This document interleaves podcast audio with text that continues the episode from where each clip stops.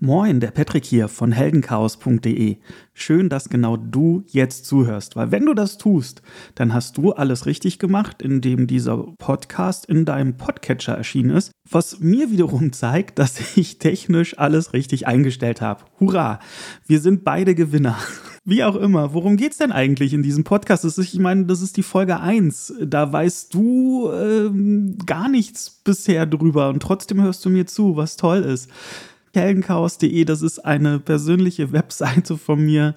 Da geht es um die Themen, die mich persönlich begeistern. Die da sind Filme, Hörspiele, Nerd-Stuff, äh, Masters of the Universe, Comics, Games, die ganze Bandbreite.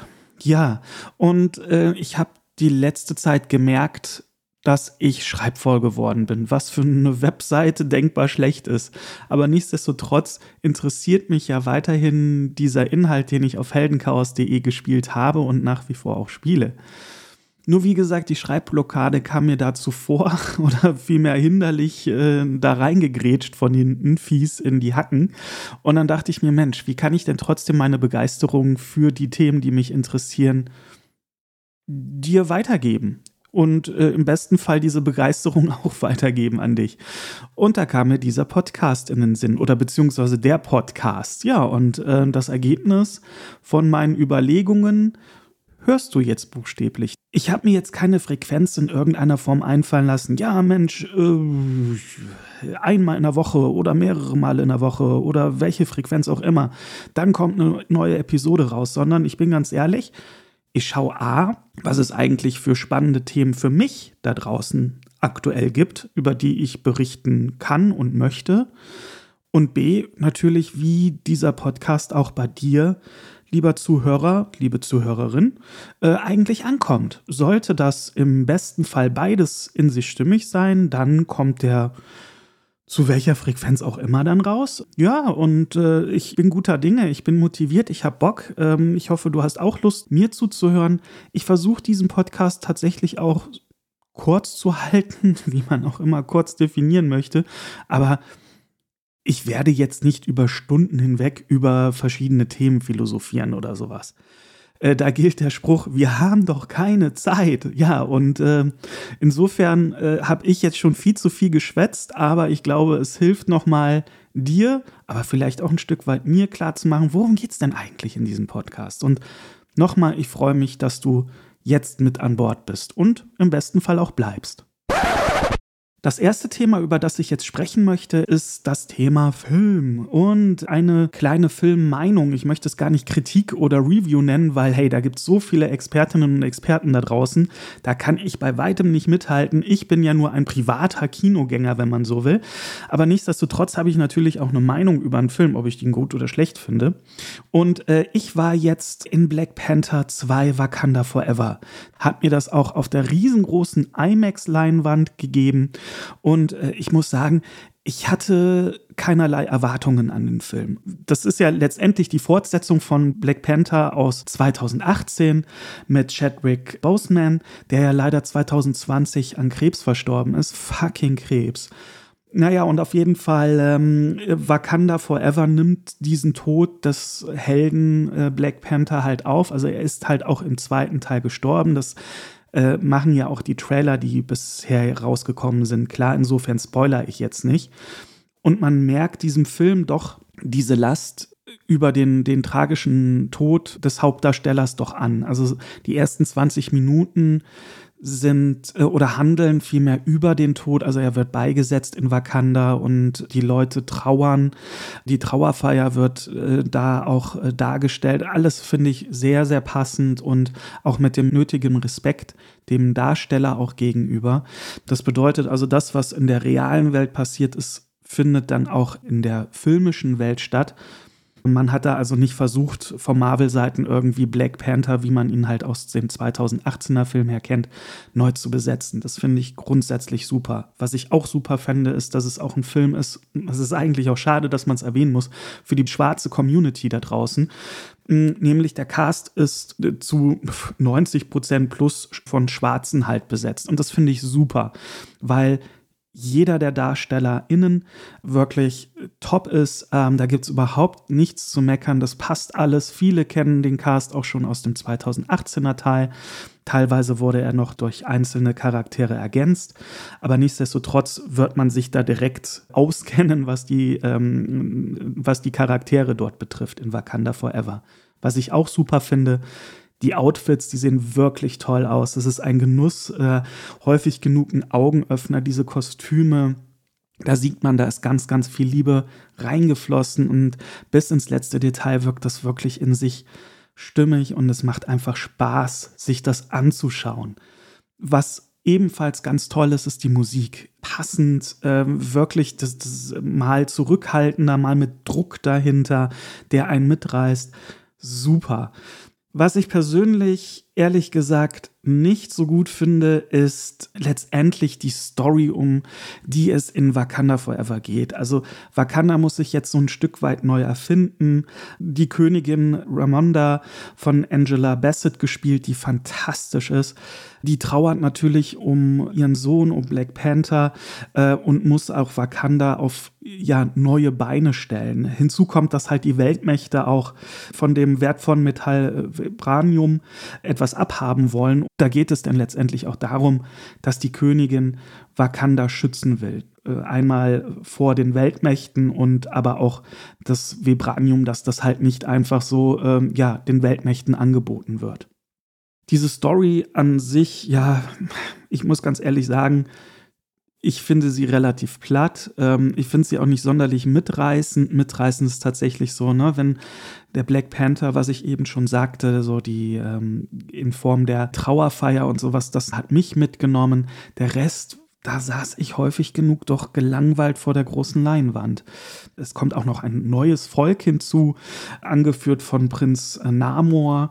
Und dieser Prinz Namor, ja, der ist der ist kein klassischer Schurke oder Superbösewicht oder sowas, aber mh, hm, er äh, erklärt halt auch Wakanda den Krieg. Und äh, Prinz Namor finde ich optisch unfassbar langweilig und wo er austauschbar. Er ist halt ein Wasser wie, also er lebt im Wasser, sieht aber aus wie ein ganz normaler Mensch, kann auch an der Luft atmen, hat halt kleine Flügelchen an den Fußgelenken und ah, das, holt mich persönlich überhaupt gar nicht ab. Ich nahm ihn auch nicht so richtig ernst. Mm, das machte mir persönlich nicht unbedingt Spaß, damit zu fiebern, oh, äh, schafft er es jetzt, Wakanda einzunehmen oder nicht. Ich habe das so beiläufig oder ja, so, so, so ein bisschen inhaltslos wie Popcorn vielleicht mir angeschaut, aber mitgerissen hat mich das nicht. Hm, der Film geht ja so um die drei Stunden. Das bedeutet, man braucht auch eine Menge Sitzfleisch. Und ich weiß nicht, wie es dir geht, aber wenn ich so höre, boah, ein Film geht zwei Stunden plus, das ist für mich persönlich schon so eine Herausforderung, da zwei Stunden plus konzentriert auf die große Leinwand zu schauen und der Story zu folgen. Ich hab's eher so in der Kürze liegt die Würze. Aber gut, das ist ja Geschmackssache. Für mich persönlich ist der Film aber trotzdem zu lang für das, was er denn letztendlich bietet. Die CI-Effekte, die sind leider jetzt auch nicht so, ähm, äh, dass man sagt, wow, das sind ja Momente da gewesen. Wahnsinn, das habe ich ja noch nie gesehen. Das betrifft auch die Action, die da passiert. Also ich bin aus dem Film raus oder während der Abspann noch lief, konnte ich mich an keine direkte Szene mehr aus dem Film erinnern, die mich irgendwie so richtig gecatcht hat, die mir so im Gedächtnis geblieben ist das ist für mich immer so ein Zeichen, so, hm, der ist nicht schlecht, der Film, will ich gar nicht schlecht reden, aber er ist jetzt auch nicht so der Riesenhype, wie er vielleicht jetzt auch gerade von Marvel selbst so verkauft wird. Nochmal, ich finde den Cast super. Ich, ich finde auch den Umgang mit dem Tod des Hauptdarstellers von Black Panther, finde ich wirklich gut gemacht. Aber ähm, mir mangelt es da doch an vielen Dingen, die mich dann halt dazu bewegen lassen, dem Film eher so ein müdes, oh ja, Schulnotensystem eine 3 bis 4 zu geben. Von Film hin zum Thema Hörspiel. Hier ein Hörspieltipp für dich da draußen. Und zwar, wo ich eben erzählt habe, Mensch, Black Panther, Wakanda Forever, drei Stunden brauchst Sitzfleisch kommen wir zu einem ganz kurzen Hörspiel. Das dauert nämlich nur 15 Minuten und es ist ein Klassiker. Wenn ich sage ein Klassiker, dann ist der wirklich schon echt alt. Der hat ordentlich was auf der Kerbe. Und zwar aus dem Jahre 1978. Ich könnte mir vorstellen, dass du vielleicht da noch gar nicht geboren bist. Keine Ahnung, vielleicht ja doch. Äh, dann herzlichen Glückwunsch. auf jeden Fall äh, handelt es sich hier um das Hörspiel Das Spukhaus. Und das ist von Europa, dem Sublabel von Europa, die Originale. Die Originale, das sind tatsächlich so klassische Hörspiele von Europa, die halt wirklich auch schon einige Jahre auf dem Buckel haben. Und das ist halt das Spukhaus. Da geht es letztendlich darum, dass eine Familie bestehend aus äh, Vater, Mutter und zwei Kids äh, in ein neues Haus gezogen sind. Und die Eltern, hm, ich glaube, die äh, verbringen einfach einen Abend extern beim Abendessen zu zweit oder sowas, ja, spielt auch gar keine Rolle, aber auf jeden Fall sind die Kinder allein in diesem neuen Haus und dann hören die halt unheimliche Geräusche. Dann stellt sich halt die Frage, uh, ist da vielleicht ein Gespenst, ein Geist am Werk oder hat es vielleicht einen ganz anderen Hintergrund, was da knarrt und lacht im Keller? Uh, wenn ich erklären müsste, ist das Hörspiel jetzt wirklich so Horror, Grusel, äh, dass sich das nur Erwachsene anhören sollten oder aber auch Kids, ist das Spukhaus definitiv auch was für Kids. Also wenn ich sage was für Kids, dann meine ich auch sechs, sieben, achtjährige, die sich vor den Kassettenrekorder, wollte ich jetzt schon gerade sagen, aber wer weiß, äh, halt vor das Abspielgerät äh, setzen können.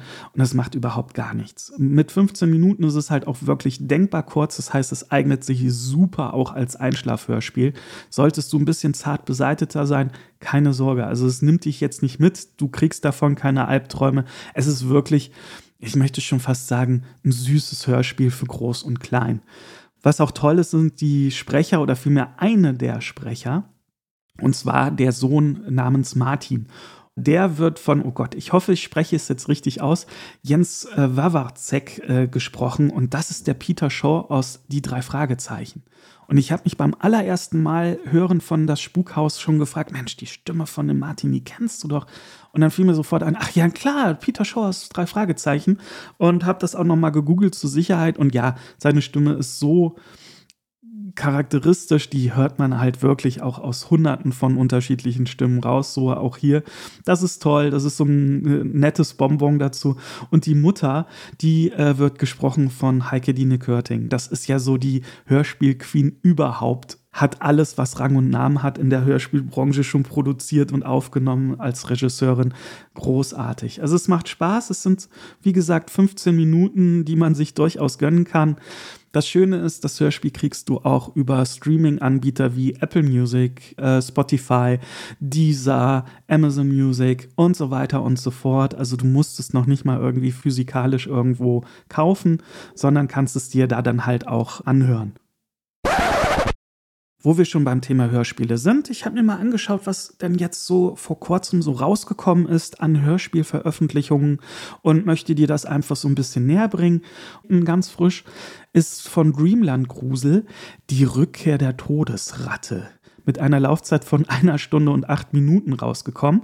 Und die Rückkehr der Todesratte, das ist praktisch eine Fortsetzung von der Gruselserie aus den 70er und 80er Jahren, ebenfalls von Europa Hörspiele da gab es einen Teil, die Todesratte. Und das ist jetzt halt der, ähm, ja, der zweite Teil, wenn man so will, äh, von diesem Hörspiel.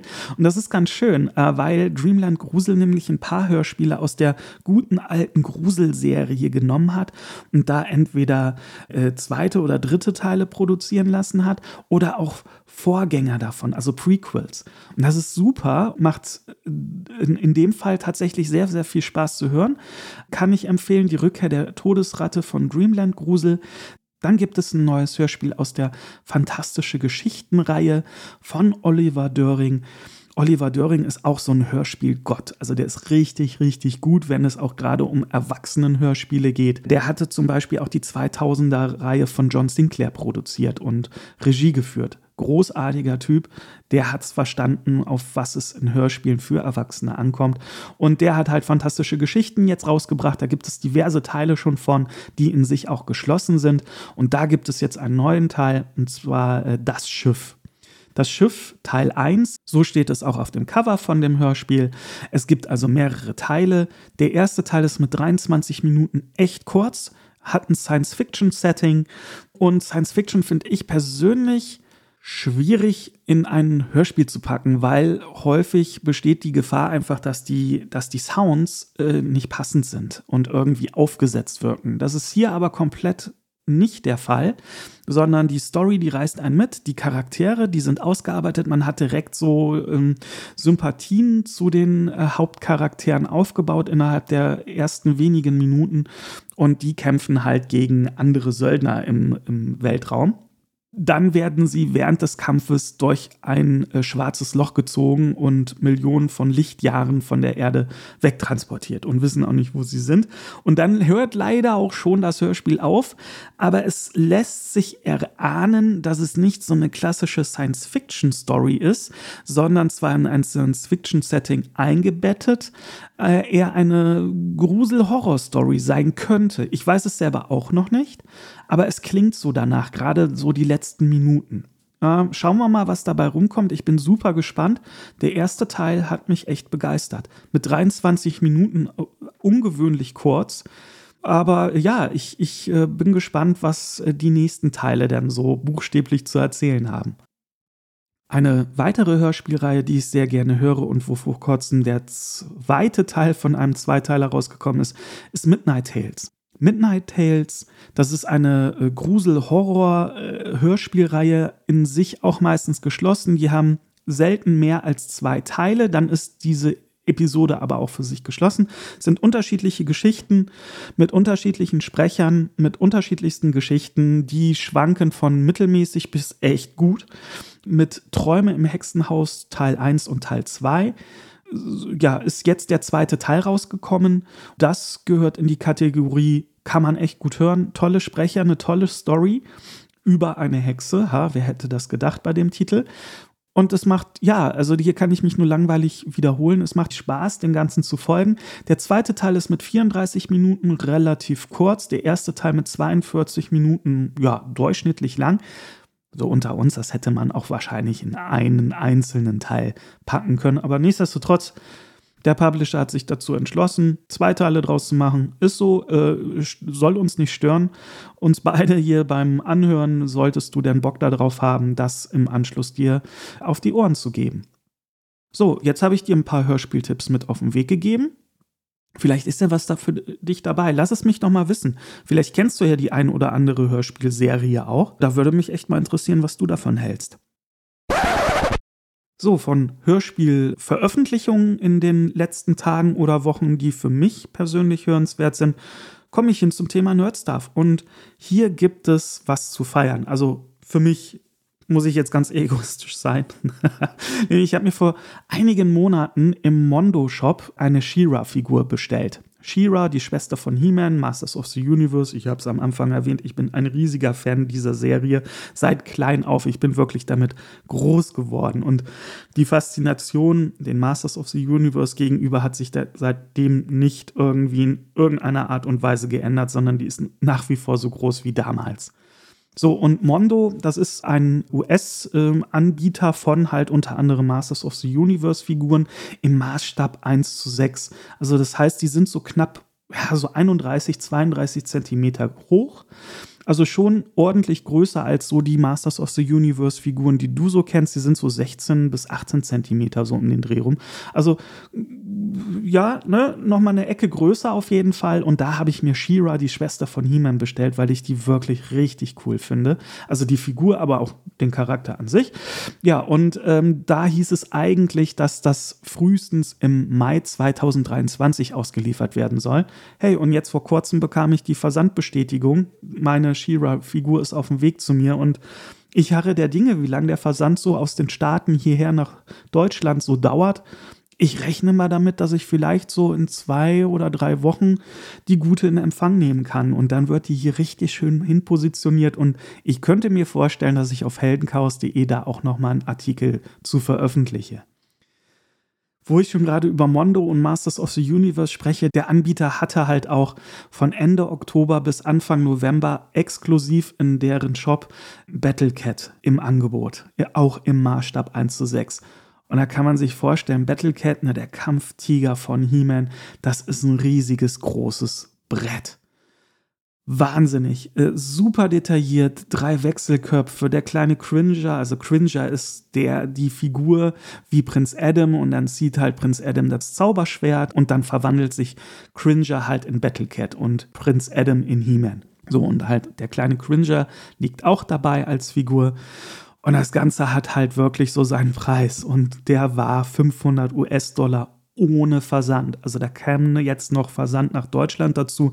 Das wäre so 50, 60 Euro Versandgebühren alleine gewesen. Äh, bedeutet, wir wären da so bei 560 US-Dollar roundabout gewesen. Und dann brauchst du natürlich auch noch einen He-Man, weil ich finde so Battlecat, ne, da muss He-Man drauf reiten. Und so eine He-Man-Figur, die kostet dann halt auch nochmal 230 Euro. Das heißt, man ist da so gut über 800 US-Dollar, Schrägstrich Euro los. Und das war selbst mir als riesig großer Masters of the Universe-Fan einfach zu viel des Guten. Und habe da mit einem weinenden Auge, ehrlich gesagt waren es beide, drauf verzichtet, äh, weil die Figur, ich kann mich da nur wiederholen, wirklich genial ausschaut. Und jeder, der sich das bestellt hat, mein Neid ist euch gewiss da draußen und äh, habt ganz, ganz viel Spaß damit. Von Masters of the Universe hin zu Comics. Und hier möchte ich über einen Comic sprechen zu einem gleichnamigen Spiel, was vor kurzem rausgekommen ist. Und das ist Gotham Knights. Gotham Knights ist ein Spiel für Konsole und PC. Es handelt darum, dass direkt am Anfang Batman stirbt endgültig. Also der ist wirklich gestorben und jetzt geht es halt darum, dass die weiteren Helden in Gotham namens Red Heart, äh, Nightwing, Robin und Batgirl über die Stadt wachen. Das Spiel macht Spaß, ich zocke es selber auf meiner Xbox Series X und da gibt es eine Comicreihe von Panini Comics zu und der Clou ist, in den Comics zu dem Spiel, äh, das beleuchtet praktisch die Geschehnisse vor Gotham Knights. Also warum, weshalb, wieso ist Batman aus welchen Gründen auch immer denn eigentlich gestorben. Mm, der Clou an den Comics ist, äh, da liegt ein Code bei. Und dieser Code schaltet dann bestimmte äh, Skins oder Utensilien im Spiel dann frei. Und das ist ganz cool. Man kauft sich halt das Comic. Das ist auch eingeschweißtes Comic. Da braucht man also keine Angst haben, dass da irgendwie findige Leute dann äh, sich den einfach kopieren, nutzen und äh, ja, dann ist, bist du als regulärer Käufer irgendwie gelackmeiert und kannst den Code nicht zweimal verwenden. Das wäre denkbar blöd. Darum ist das Heft halt auch eingeschweißt heißt. Und ähm, nachdem du es ausgepackt hast, gehst du auf eine Webseite. Du brauchst einen Warner Brothers Account, den musst du anlegen. Der ist ganz ist kostenlos. Naja, auf jeden Fall, nachdem du ein Konto angelegt hast, registrierst du da praktisch diesen, diesen Code, äh, den du im Heft findest und sagst dann, okay, ich möchte diesen Code auf meiner Xbox nutzen oder auf meiner PlayStation oder auf meinem PC und dann wird der in-game freigeschaltet. Und äh, das Ganze ist denkbar einfach. Auf panini.de ähm, kriegst du dann auch nochmal die entsprechenden Infos, also von Panini Comics, die Webseite, die offizielle. Da wird dir das auch nochmal ganz genau erklärt, was du zu tun hast, damit du halt in den Genuss des Skins kommst. Äh, Im Band, äh, jetzt im ersten Heft ist halt ein Skin für das Batbike drin enthalten. Ja, Sieht ganz nice aus. Ich finde die Idee aber per se irgendwie ganz nett und äh, das Comic kostet 6 Euro, also 5,99 kann man sich mal geben, gerade wenn man halt auch äh, Gotham Knights sowieso auch als Spiel zu Hause zockt. Also als Batman-Fan, glaube ich, äh, möchte man dann auch die Geschichte nochmal vor dem eigentlichen Spiel nachlesen. So, und äh, jetzt bin ich auch schon durch mit meinen Punkten. Ich hoffe, ich konnte dir ein paar interessante Dinge näher bringen, die ja für mich persönlich Begeisterung in den letzten Tagen oder Wochen ausgelöst hat. Folge 1 ist ja immer so ein bisschen Blindflug, kommt das bei dir an? Findest es gut? Findest es im schlimmsten Fall blöd? Ich würde mich total freuen, wenn du mir Bescheid geben würdest, wie dir denn diese Folge gefallen hat. Das kannst du am allerbesten auf heldenchaos.de tun. Da gibt es ein Kommentarfeld oder auch ein Kontaktformular, was du ausfüllen und abschicken kannst an mich. Ja, insofern, ich schnapp mir jetzt hier meinen Batman-Comic, Der Rat der Eulen, den ich mir vor kurzem gekauft habe. Wünsche dir noch viel Spaß bei was auch immer du jetzt tun wirst und buchstäblich, man hört sich. Danke fürs Hören. Tschüss.